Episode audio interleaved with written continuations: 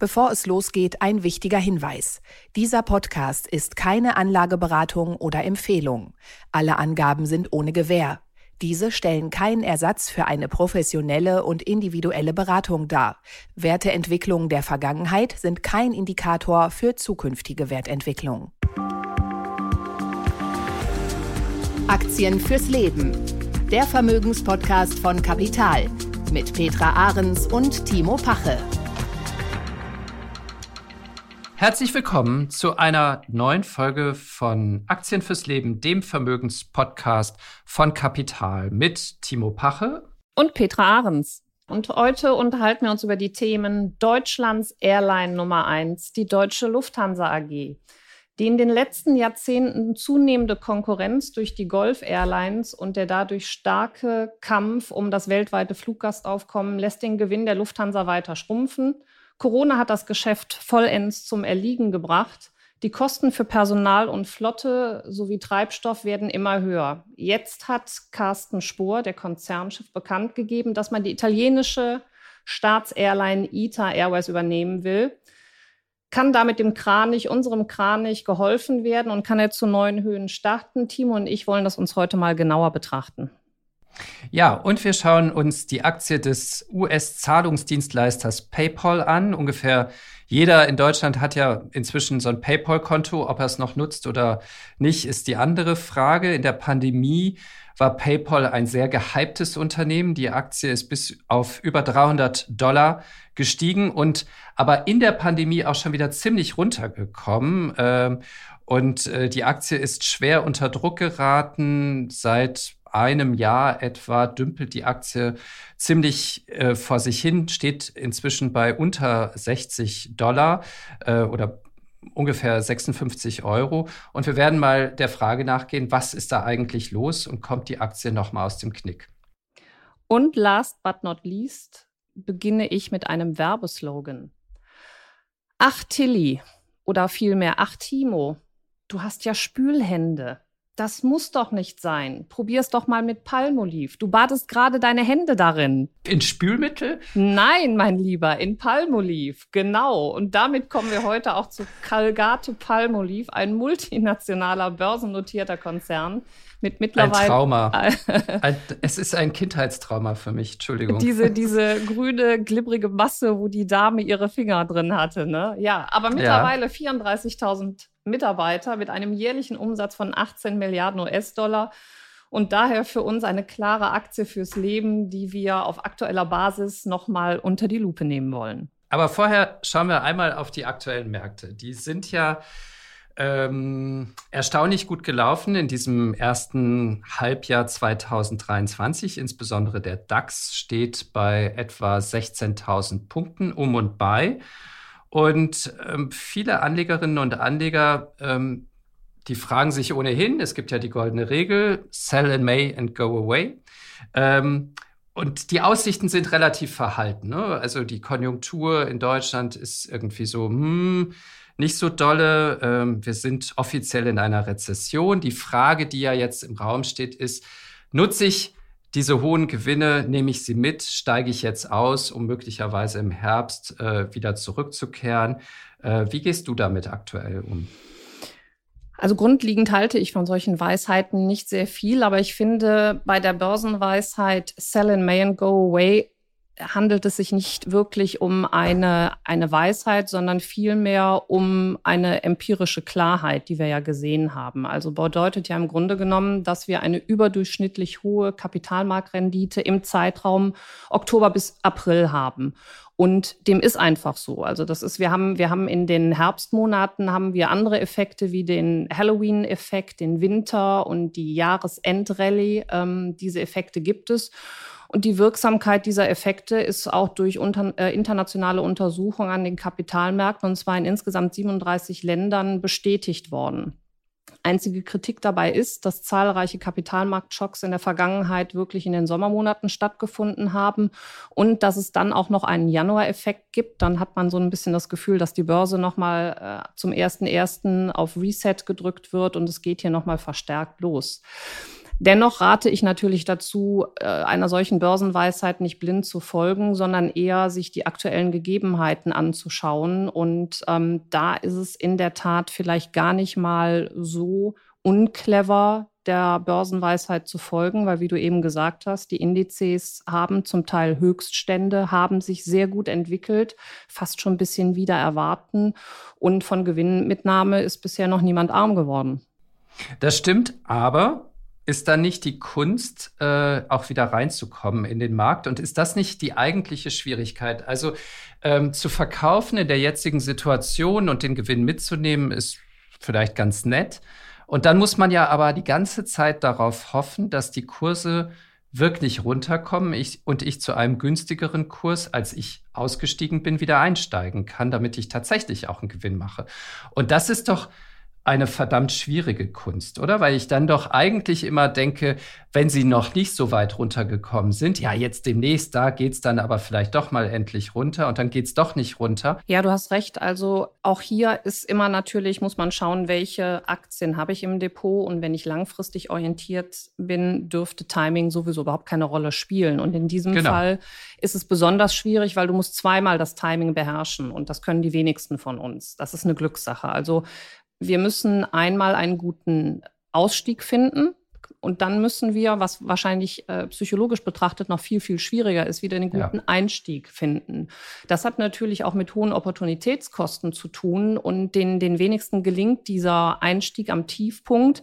Du wartest im Grunde genommen darauf, dass die Börsen noch günstiger werden, um hinten raus ein höheres Potenzial zu haben und verpasst womöglich den Einstieg. Und dann geht die Rallye dann ohne dich los.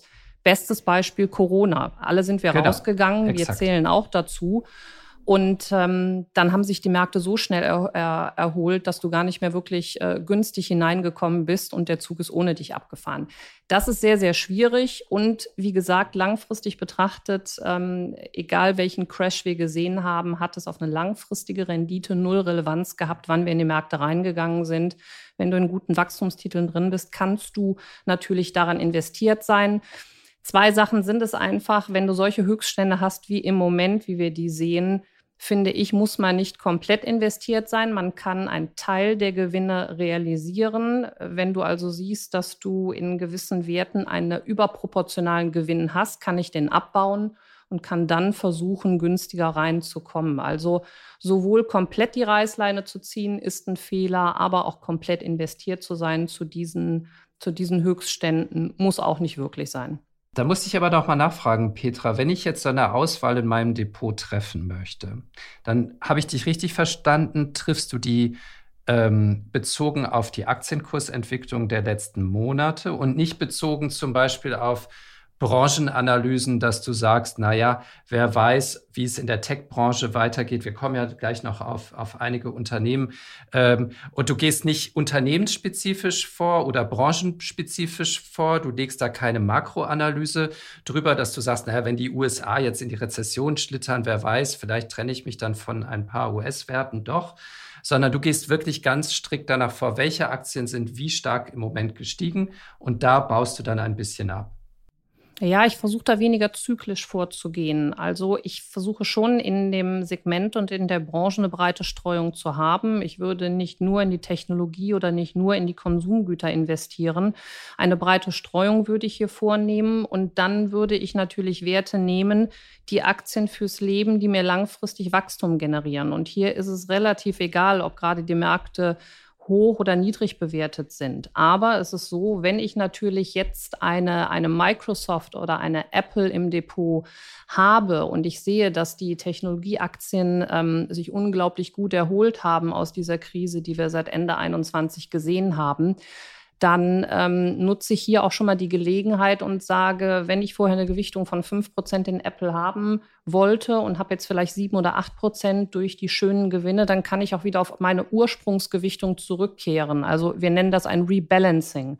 Und dann gucke ich, ob es vielleicht noch mal in den kommenden Monaten einen Moment gibt, wo ich günstiger noch mal da hineinkomme. Grundsätzlich würde ich mich nie von einer solchen Aktie, du weißt es, Hermes, Louis Vuitton, Vuitton, auch alles ähm, für mich solche Kandidaten würde ich mich nie gänzlich trennen, weil wenn die ohne mich plötzlich ihre Farbe Pfad weitermachen, dann wäre ich trauriger, als wenn ich hier einen Gewinn realisiert hätte, der mal vielleicht schon mal ein bisschen ins Stocken gerät. Dicke Bretter. Petra, hast du eigentlich deine Urlaubsplanung schon abgeschlossen für dieses Jahr? Ja, die habe ich abgeschlossen und die Lufthansa wird nicht davon profitieren, weil, wie du ja weißt, habe ich ja zwei Hunde und äh, die würde ich niemals in einen Flieger packen wollen.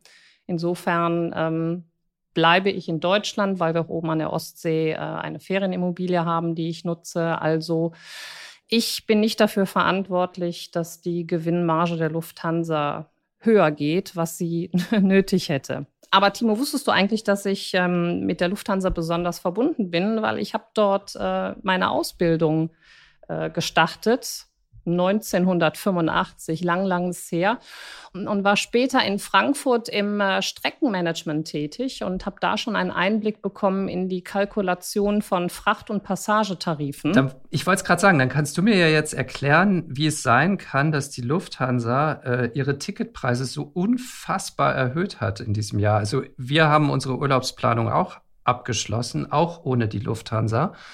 Ähm, aber nicht, weil wir zwei Hunde haben oder weil wir ungern weit wegfahren, sondern weil es uns einfach zu teuer war, beziehungsweise ich nicht bereit bin für eine für eine Flugreise pro Person innerhalb von Europa drei, vier Stunden 1000 oder 1200 Euro pro Person zu zahlen. Ähm, vielleicht ist das angemessen, würde Carsten Spohr wahrscheinlich sagen, für die Dienstleistung und das, was dahinter steht. Aber ähm, mir erschien das jetzt doch ein bisschen zu viel zu sein. Deshalb werden wir auch mit dem Auto wegfahren und ähm, freuen uns da auch schon drauf. Aber ja, wie kommen solche Flugpreise zustande? Kannst du es mir erklären? Also die Flugpreise, die Ticketspreise sind immer noch günstig zu den ähm, Ticketspreisen von, von damals.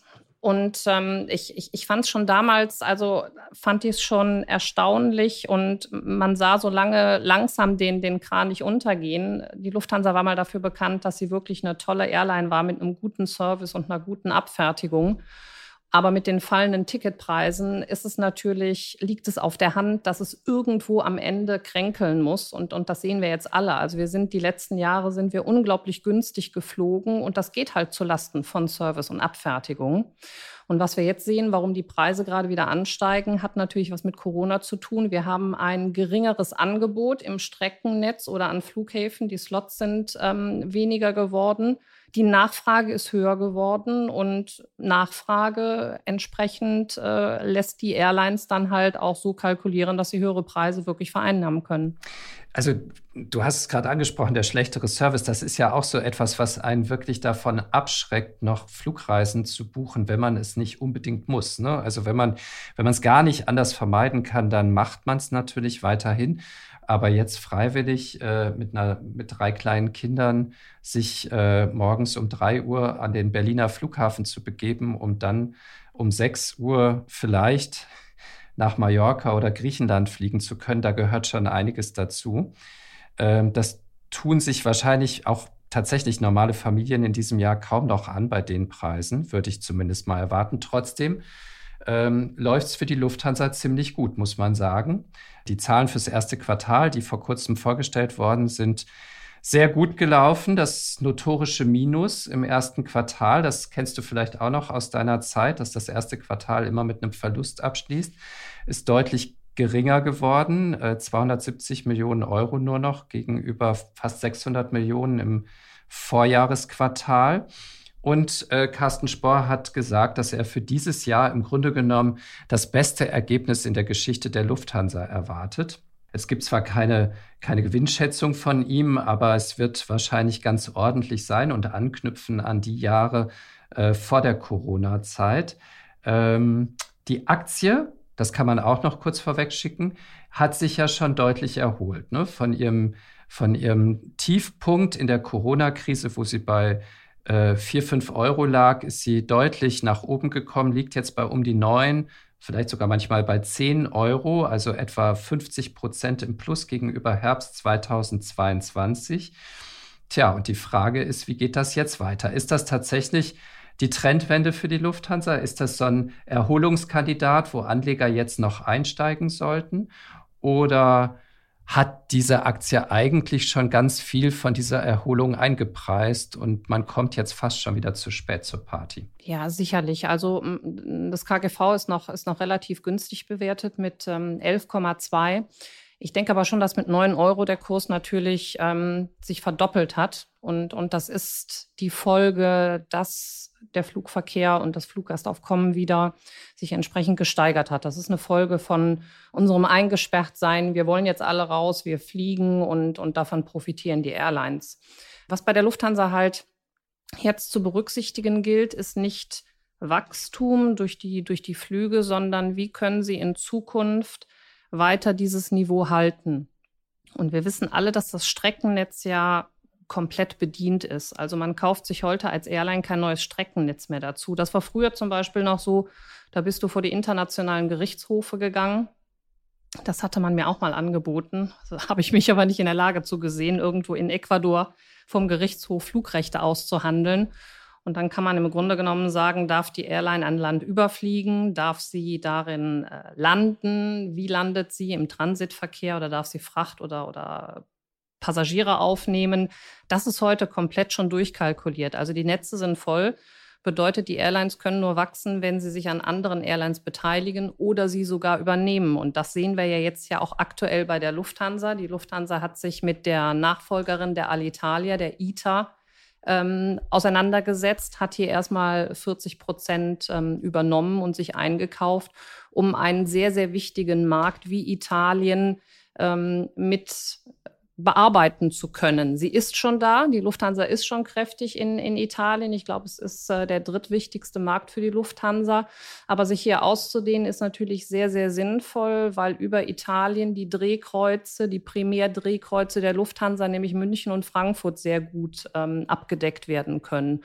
Und hier bleibt es einfach abzuwarten, wie der Deal ankommt oder wie man sich hier weiterhin positionieren kann. Carsten Spohr hat gesagt, natürlich hat man vor Augen, die Gesellschaft komplett zu übernehmen, aber man hat sich natürlich nach den ersten 40 Prozent, die man sich hier eingekauft hat, auch so eine Hintertür erstmal offen gehalten, indem man gesagt hat, ähm, die italienische Regierung steigt hier ein und Lufthansa beobachtet, ob in den kommenden Jahren die momentan ja sehr angeschlagene ITA wieder in die Gewinnzone zurückkehrt und erst dann würde man weitere 50 bis 55 Prozent für 500 Millionen Euro hinzukaufen. Also ja, das stimmt. Die Konstruktion dieses Deals erscheint klug. Da hast du recht. Trotzdem frage ich mich, kann die ITA tatsächlich in irgendeiner Weise etwas zur Stärkung der Lufthansa beitragen? Ich meine, das ist doch schon ein hochkomplexer Konzern. Du hast, ich habe es mal überschlagen, ein knappes Dutzend Marken,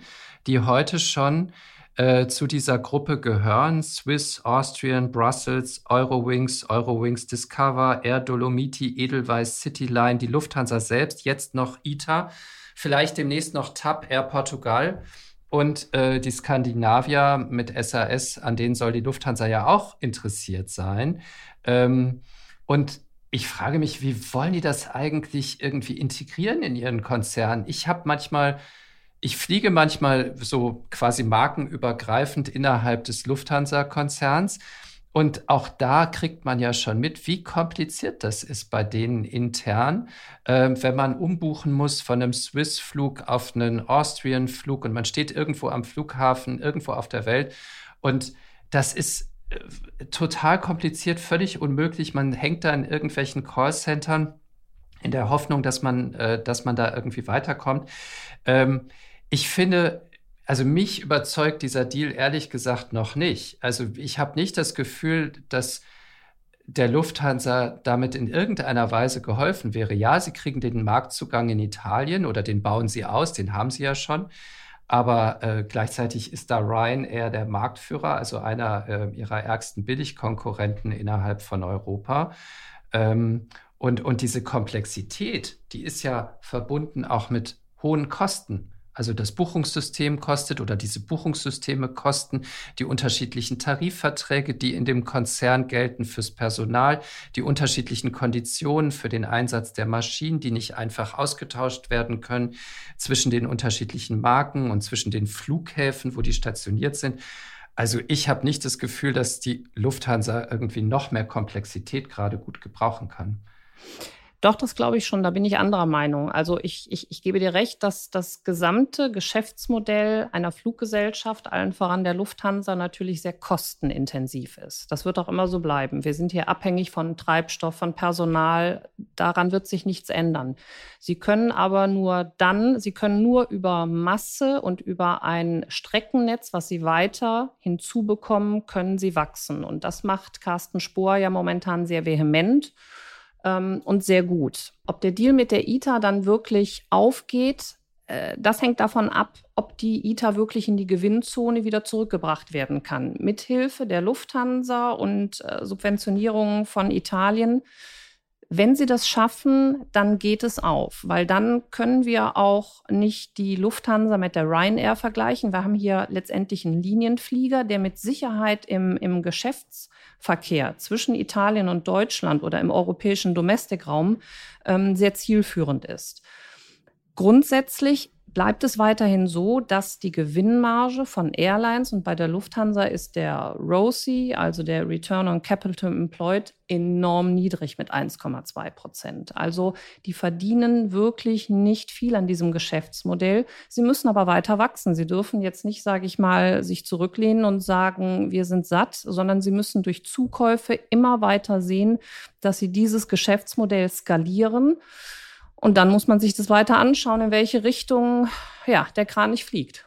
Aber du hast Ryanair als Konkurrenten schon angesprochen. Klar, im Geschäftsmodell komplett anders. Aus Anlegersicht mhm wenn ich irgendwie in, daran glaube, dass das Airline-Geschäft zurückkommt und auch dauerhaft zurückkommt, ist es mir egal, ob ich äh, in eine prestigeträchtige Airline wie die Lufthansa investiere oder in einen Billigflieger wie Ryanair. Ich gucke mir einfach deren Unternehmenszahlen an und da stelle ich fest, Ryanair ist ganz anders aufgestellt, kostenmäßig ganz anders aufgestellt, ganz klar konzentriert mehr oder weniger eine Marke, ein Buchungssystem und dann vor allem Kurz- und Mittelstrecke innerhalb Europa, keine Langstrecke, nicht diese Komplexität. Äh, auch technisch die Maschinen stark standardisiert, ähm, also nicht ein riesen Maschinenpark, der komplett unterschiedlich ist. Und äh, das Geschäft ist sehr viel profitabler. Die machen im Grunde genommen ein Drittel des Umsatzes der Lufthansa ganz grob und dabei machen sie aber 1,5 Milliarden Euro Gewinn nach den äh, letzten Geschäftszahlen. Ähm, etwa doppelt so viel wie die Lufthansa 2022. Und an der Börse ist Ryanair fast doppelt so hoch bewertet als die Lufthansa. Das heißt, aus Anlegersicht bin ich doch ganz klar dann im Zweifelsfall eher bei Ryanair als bei der Lufthansa, oder? Ja, leider schon. Also hier müssen wir auch unterscheiden. Also wenn ich, wenn ich fliegen möchte, du merkst, mein Kranichherz schlägt immer noch, ähm, äh, zögere ich keine Sekunde, mich für die Lufthansa zu entscheiden, weil es einfach die, die Airline ist und, und weil man hier Service und, und Fluggerät auch überhaupt nicht vergleichen kann. Als Anleger, richtig, hat Ryanair die wesentlich höhere Gewinnmarge. Ähm, eben schon gesagt, Lufthansa hat einen ROSI von 1,2 und Ryanair von 9,2. Die sind profitabler, was das angeht. Lufthansa, man kann es nicht vergleichen. Lufthansa ist breiter aufgestellt. Das eine ist ein Billigflieger und das andere ist ein Linienflieger. Wenn wir hier von der Konkurrenz her das Ganze betrachten, dann liegt die Konkurrenz der Lufthansa viel mehr in den Gulf Airlines auf der Langstrecke, wie mit einer Emirates, mit einer Qatar Airlines, mit einer Etihad. Äh, kann man aber auch daher nicht vergleichen, weil die alle staatliche mhm. Eigentümer mit großen Ambitionen haben. Und ähm, beispielsweise Emirates erwirtschaftet äh, 10 Prozent des Sozialproduktes von Dubai. Also da kannst du dir schon vorstellen, wie Dubai die eigene Airline unterstützen wird. Die subventionieren, die können die Preise senken von den Tickets und haben trotzdem super Abfertigung, super Service, super Personal. Das ist der Konkurrent der, der Lufthansa. Vom Anlegen her natürlich, wenn ich rein nach den wirtschaftlichen Daten und Fakten gehe und ich möchte in die sehr unsichere Luftfahrt oder Touristikbranche investieren, weil ich sage, ich glaube, nach Corona geht es wieder aufwärts. Es wird kein neuer Vulkan ausbrechen, der Flughäfen oder Fluglinien zum Erliegen bringt. Klimawandel auch mal ausgeschlossen. Äh, Ölpreisentwicklung, wo der Ölpreis momentan ja auch sehr moderat ist, da weiß ich nicht, geht es nach unten, geht es nach oben. Wenn es nach oben geht, wird es direkt an die Airlines weitergegeben. Wenn ich also rein Zahlen, Daten, Fakten in eine Airline investieren will, gebe ich dir recht, ist der wirtschaftliche Faktor bei Ryanair momentan attraktiver. Auch wenn man vielleicht nicht mit ihnen fliegen möchte. The Trend is your friend. Ja, PayPal, ein führender Online-Bezahldienst für Bezahlung im Internet. Das Unternehmen ermöglicht es den Kunden so einfach, bequem und auch sicher wie möglich im Internet zu bezahlen. Ich nutze es selbst regelmäßig und ähm, es, es wird auch bei sämtlichen Bezahlungen Amazon wird es angeboten als Bezahldienst. Das Unternehmen wurde 1999 mitgegründet von Elon Musk der es dann später mal kurzfristig an eBay weiterverkauft hatte, bevor es dann 2015 wieder eigenständig geworden ist. Und ich war erstaunt, als ich mir dann näher die Entwicklung angeschaut hatte, beziehungsweise wann war ich eigentlich erstaunt? Also da, wo wir jetzt aktuell stehen, scheint es eine fast schon faire Bewertung zu sein, weil vor Corona lag der Kurs immer so zwischen 40 und ja 100, 120 US-Dollar, aktuell notiert er bei circa 60 US-Dollar.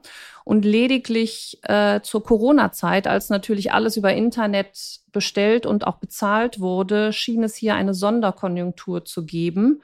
Und im Anschluss ist der Wert ja fürchterlich eingebrochen. Und das hat mich doch sehr erstaunt. Ging mir genauso. Ich hatte, ich, ich, ich glaube, ich benutze PayPal fast jeden Tag, um irgendwas zu bezahlen oder um irgendjemandem noch 15 Euro nach dem Mittagessen äh, schnell zu überweisen. Und ähm, ich hatte das so, also den, den Absturz der Aktie und den Einbruch des Geschäftes ähm, im Zuge von Corona und nach Corona gar nicht auf dem Schirm gehabt, muss ich ehrlicherweise ähm, zugeben. Das habe ich mir jetzt ähm, erst angeschaut in Vorbereitung auf, auf diesen Podcast. Und ich finde es auch tatsächlich erstmal schwer nachzuvollziehen. Der Umsatz, du hast es ja schon angedeutet, ist ähm, in der Corona-Pandemie irre gestiegen. 2016 lag der Umsatz noch bei knapp 11 Milliarden Dollar. Ähm, 2021 dann lagen wir bei knapp 26 Milliarden Dollar. Und was ist dann passiert? 2022 gab es einen weiteren Anstieg auf etwa 27 Milliarden Dollar. Und das ist doch das Interessante. Wir haben einen weiteren Anstieg im Umsatz, aber ähm, der ist halt deutlich abgeschwächt. Es findet eine Normalisierung im Grunde genommen statt. Und PayPal ist offensichtlich als Wachstumsunternehmen irgendwie eingepreist gewesen. Und da sind fünf, sechs Prozent jährliches Wachstum bei Umsatz oder Gewinn zu wenig für dieses Unternehmen, um so eine Bewertung von, du hast es, glaube ich, erwähnt, 300 Dollar ähm, zu rechtfertigen. Ja, es erstaunt trotzdem. Also wir wissen alle, dass nach Corona oder dass, dass viele Unternehmen und Branchen Corona natürlich als Sonderkonjunktur hatten. Und was mich auch erstaunt, ist, dass der Online-Bezahldienst auch jährlich mit fast 10, 15 Prozent wächst und wir immer noch nicht im vollen Betrieb der Online-Bestellungen sind. Also sowohl im Wachstum des Bezahldienstes, aber auch in der Online-Bestellung ist noch viel Luft nach oben. Und daher hat es mich schon verwundert, dass äh, PayPal natürlich nach Corona, dass man zurückgekommen ist, äh, dass es sich normalisiert hat, aber dass es einen so vehementen Einbruch gab, ähm, das, damit hätte ich nicht gerechnet. Ähm, ich oder wir hatten es im Depot, wir haben uns davon getrennt, weil die Aussichten alles andere als gut sind. Hoffentlich aber früh genug. Ja, was heißt früh genug? Hauptsache raus, ne? Also auch nicht zurückschauen, sondern erstmal gucken, bis sich die Wogen glätten. Aber ja, wir haben halt letztes Jahr gesehen, dass die Quartalszahlen äh, bis 2022, naja, sagen wir mal, okay waren. Aber wie wir alle wissen, an der Börse wird ja bekanntlicherweise die Zukunft gehandelt. Und der Ausblick dann für Rest des Jahres 2022 ist schlecht gewesen. Die Analysten hatten mit einem Gewinn pro Aktie von über 5, ich glaube 5,20 Dollar gerechnet und es ist dann eine Spanne zwischen 4,60, 4,75 vom Unternehmen selbst prognostiziert worden. Da gab es also den ersten Schlag ins Kontor. Und was hinzukam, ist, dass PayPal selbst seine Wachstumsprognose gesenkt hat. Und das ist natürlich Gift für die Anleger und für die Börse. Daher weniger Gewinn, langsameres Wachstum. Das ist ein gefährlicher Cocktail für die Börse. Und dahingehend ist natürlich der, der Kurs eingebrochen. Und wenn wir uns heute jetzt den Kurs betrachten, müssen wir uns die Frage stellen, kommt da überhaupt noch was? Weil bei dem KGV, wo wir gerade sind, bei knapp 20, ich glaube per heute 18,8, ist das Unternehmen mehr als fair bewertet und die Konkurrenz wächst schneller als PayPal. Also wir haben eine Konkurrenz. Äh, Timo, ich weiß nicht, wie es dir geht, aber ich nutze in, in meinen Bezahlsystemen mittlerweile immer mehr GiroPay oder Klarna. Also Klarna, es hat so namhafte Partner wie Ikea und H&M. Also hier ist die Konkurrenz groß. Und was wir aber als was ich so ein bisschen als deutscher Anleger außer Acht gelassen hatte, als ich mir PayPal angeguckt habe, ist die Konkurrenz in, in Amerika, in den USA. Und da gibt es einen enorm großen Konkurrenten, den wir hier gar nicht kennen. Das ist Block. Block ist ehemals Square. Und äh, die alleine haben einen Jahresumsatz von 10 Milliarden US-Dollar mit aktuell 200 Millionen aktiven Usern. Und diese Konkurrenz gräbt gerade PayPal wirklich den Markt ab. Und daher hat PayPal anders als viele andere Tech-Unternehmen diesen Hype, den wir jetzt erlebt haben, äh, in den letzten Monaten überhaupt nicht mitgemacht. Und das ist ein klarer Indikator für mich, mich weiterhin an die Außenlinie zu stellen und erstmal zu gucken, schafft es das Management, mal eine höhere Dynamik bei den Gewinnen und im Wachstum reinzukriegen. Zumal ja einen Konkurrenten hast du noch gar nicht erwähnt, der ja mit einer ungeheuren Finanzmacht auch in diesen Markt eindringt, oh ja. nämlich Apple Pay. Genau. Ähm, und ja, genau. Also wenn ich jetzt als Apple-Nutzer vor der Frage stehe, brauche ich eine Alternative zu PayPal, dann werde ich wahrscheinlich im Zweifelsfall auch zu Apple wechseln als äh, noch zu Klarna oder zu GiroPay. Ähm, das heißt, das kommt alles für PayPal noch obendrauf. Ja, und die Konkurrenz in Amerika, das kommt auch noch dazu.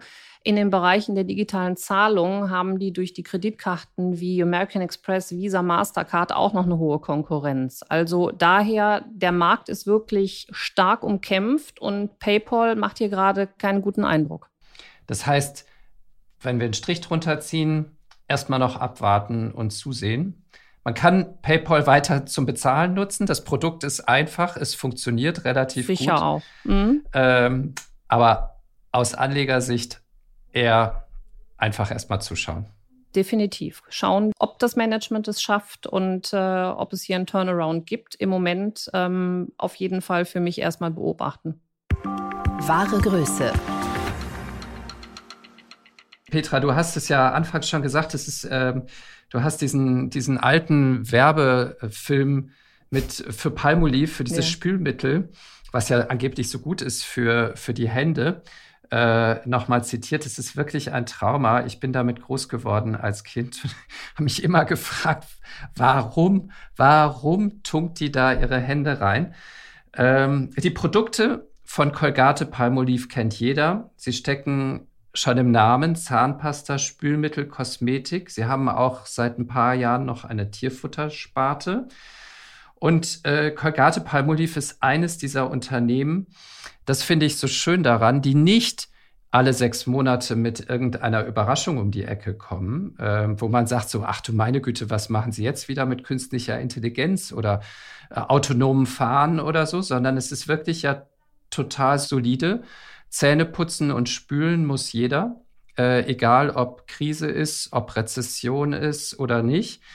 Und ähm, dieses Unternehmen sorgt, glaube ich, dafür, dass diese bewährten Produkte, die jeder kennt, einfach Jahr für Jahr überall auf der Welt in 200 Märkten hochoptimiert auf den Markt kommen. Und äh, das ist irgendwie ein sehr, sehr, sehr stabiles Geschäft, was sich auch für Anleger auszahlt.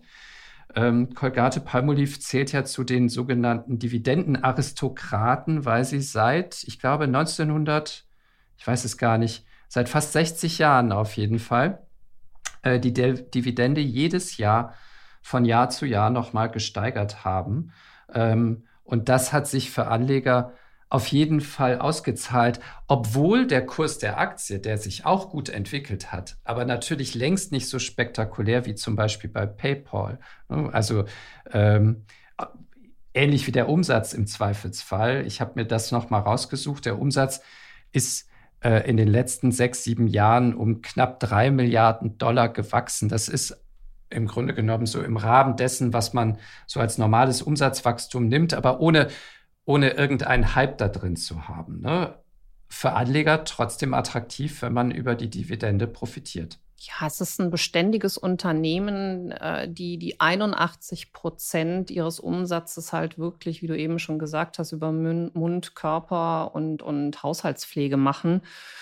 19 Prozent jetzt mit, äh, mit, dem, mit der Tiernahrung über Hills Pet Nutrition. Äh, das ist auch nochmal ein Zusatzgeschäft, was sie nutzen. Und sie haben halt einen sehr breiten Markt, den sie abdecken. Also jeder kennt von uns die, die Marken Meridol, Ajax, die Palmolivseifen, Duschgel, alles, was es da gibt. Ähm, weiterer Werbeslogan, morgens Aronal, abends Elmex, kennt auch jeder von uns. Und äh, das Schöne ist ja, dass sie nicht nur über E-Commerce äh, ihre Produkte vertreiben, sondern auch Kolgate, Zahnpasta und Zahnbürsten. Bei letzterem wird es dann wahrscheinlich den Ansatz zu KI geben, ähm, auch über Zahnärzte und, und Fachleute und, und Tierärzte, also Zahnbürsten jetzt nicht über, über Tierärzte. Wobei ich meinen Hunden übrigens die Zähne ich auch putze. Ja, ja, ich putze die auch, aber nicht mit der Zahnbürste, sondern mit so einem, mit so einem Fingerling, wo man das dann macht. Und mhm. die Zahnpasta hat Leberwurstgeschmack, also muss man aufpassen, dass man das nicht verwechselt. Aber die haben eine sehr breite Streuung in ihren Produkten, eine, eine Markenmacht, eine Preissetzungsmacht und äh, das üben sie auch sehr, sehr gut aus. Das sieht man im Kurs. Also jeder Glückwunsch, der dieses Unternehmen vor Jahren für sich erkannt hat. Tolle Entwicklung des Kurses, notiert momentan am fast Allzeithoch, ist auch nicht mehr günstig bewertet mit einem KGV von fast 40 aber hat auch einen Return auf das eingesetzte Kapital von 35,4 Prozent. Und da sieht man schon, welche Marktmacht das Unternehmen besitzt und wie gut es aufgestellt ist.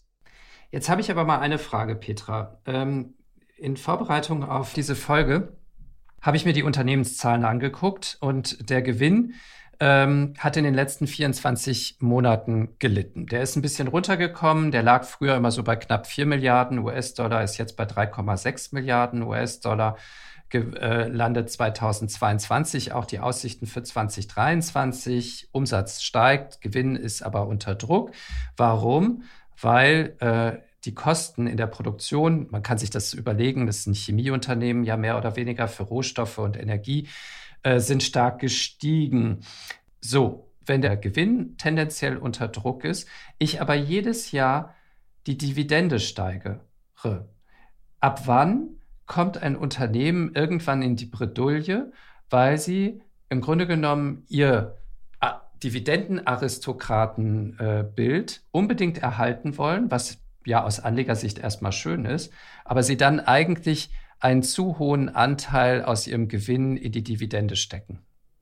Also in die Bredouille kommst du in dem Moment, wo du mehr Gewinn ausschüttest, als du natürlich Gewinn einfährst. Also ist, ich finde, es ist immer ein sehr, sehr starkes Zeichen eines Unternehmens und das gilt es auch immer zu beobachten, woraus wird die Dividende gezahlt? Aus dem Eigenkapital, dann empfehle ich, äh, zur Vorsicht zu gehen oder ob ich es aus einem Gewinn ausschütte. Und äh, für mich ist es hier weniger relevant, dass der Gewinn weniger wird. Der ist ja immer noch da. Und ich finde es eine, eine gute Leistung. Und sie nehmen die Aktionäre, die treuen Aktionäre halt da auf dieser Reise mit, dass sie sagen, 75, momentan sind es 75 Prozent des Gewinns schütten wir an die Aktionäre aus und die restlichen 25 Prozent halten sie im Unternehmen.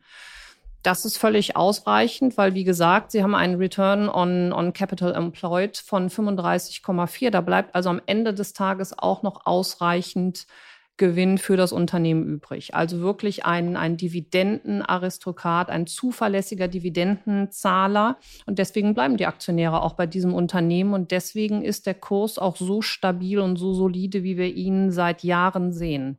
Das größte Problem kann man gar nicht sagen. Wenn ich mir natürlich heute als Anleger das Unternehmen angucke und ich hätte es noch nicht im Depot, dann muss ich mir natürlich ähm, anschauen, in welcher Liga Colgate Palmolive ja. spielt. Also ich muss natürlich immer meine sogenannte Peer Group, die anderen Mitbewerber der Branche anschauen.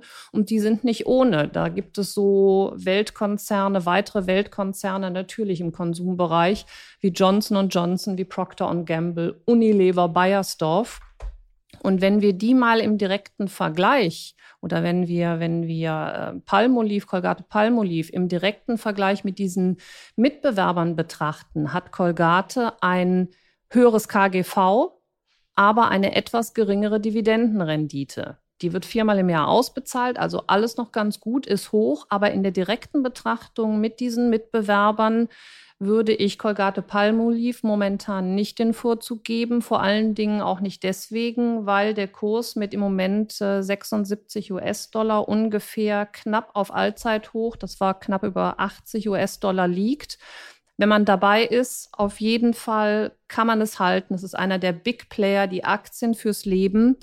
Wenn man noch nicht dabei ist, darf man sich die anderen anschauen, die höhere Dividende haben, die ein geringeres KGV haben, oder man wartet einfach ab, dass der Konsumgüterhersteller hier auch mal vielleicht mal wieder eine kleine Delle vorzeigt. Genau, also vorerst für die, die noch nicht so tief investiert sind in Palmolive, äh, die Finger doch nicht so tief reintunken, sondern erstmal noch zugehen und abwarten.